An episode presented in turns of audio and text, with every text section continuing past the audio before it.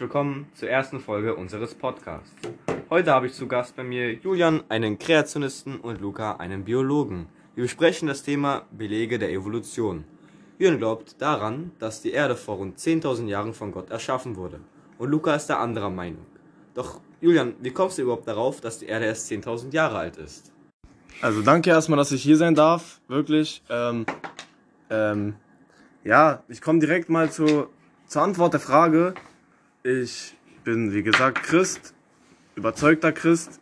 Ich glaube an Gott und Jesus und äh, an die Wiederauferstehung. Und in der Bibel wird halt beschrieben, dass Gott die Erde innerhalb von sieben Tagen erschaffen hat und dass die Erde 10.000 Jahre alt ist. Interessant. Und Luca, wie ist denn Ihre Meinung dazu? Ja, also ich bin Luca und der Biologe. Cheers. Und ich halte stets an der Überlegung fest, dass die Erde älter als 10.000 Jahre alt ist und ja. Ja, also ich erkläre Ihnen jetzt, wie diese besagte Radiokarbon-Methode funktioniert. Ein Tier, was sich äh, das ganze Leben lang von Pflanzen ernährt hat, nimmt durch die Pflanzen C14 Kohlenstoffatome auf und sobald das Tier stirbt, äh, zersetzen sich diese Atome sozusagen.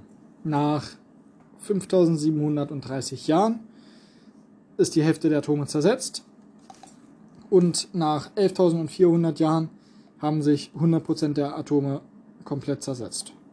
Dadurch kann ich feststellen, dass manche Tiere über 11.400 Jahre alt sind und wenn nicht sogar älter.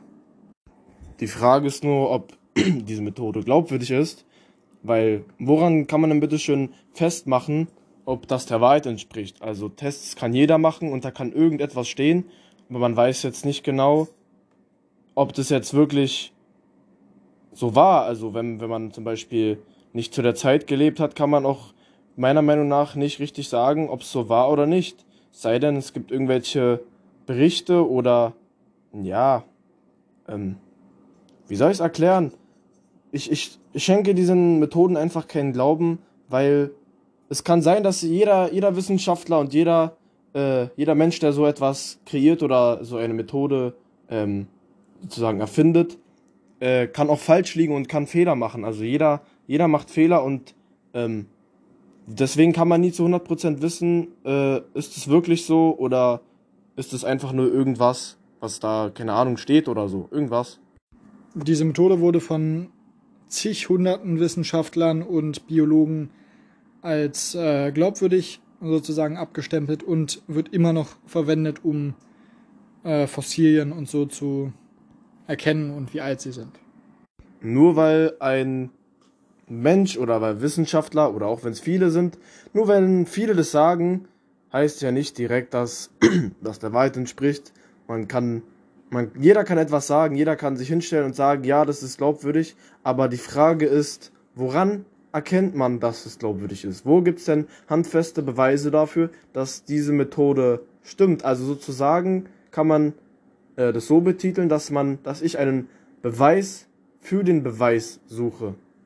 Also theoretisch sind das meiner Meinung nach alles nur Schätzungen, weil ähm, man kann anhand dieser Methoden feststellen, okay, da wird etwas angezeigt, aber, ähm, also ich kenne mich damit nicht aus, aber dann erklären Sie mir doch mal, wo oder wie man erkennt, dass ein, ein Skelett zum Beispiel oder ein Fossil so und so viele Jahre alt ist. Es kann ja auch sein, dass ähm, so ein Zeichen kommt, wenn es, was weiß ich, zwei oder drei Jahre ist, theoretisch. Gegenfrage, woran belegen Sie denn, dass die Erde nur 10.000 Jahre alt ist, laut Ihrer Meinung, und nicht, wie es biologisch und weltweit beweist, wo, bewiesen wurde, dass sie 6 Milliarden Jahre alt ist? Also, sehr gute Frage. Ich bin Ihnen ehrlich, in der Wissenschaft muss man Beweise haben, handfeste Beweise, dass es keinen Zweifel gibt an derer Meinung. Und ähm, beim Glauben ist es so, dass die Menschen damals Sachen aufgeschrieben haben. Damals konnte man noch nicht irgendwas aufzeichnen anhand von Bildern oder Videos oder Audios oder sonst etwas. Deswegen ist, kann man das nicht ganz gleichstellen. Aber wenn man sich mit dem Glauben beschäftigt, dann spürt man auch, dass es der Wahrheit entspricht. Kurz gesagt, Sie sind der Meinung, da es handfeste Beweise gibt in Form von der Bibel.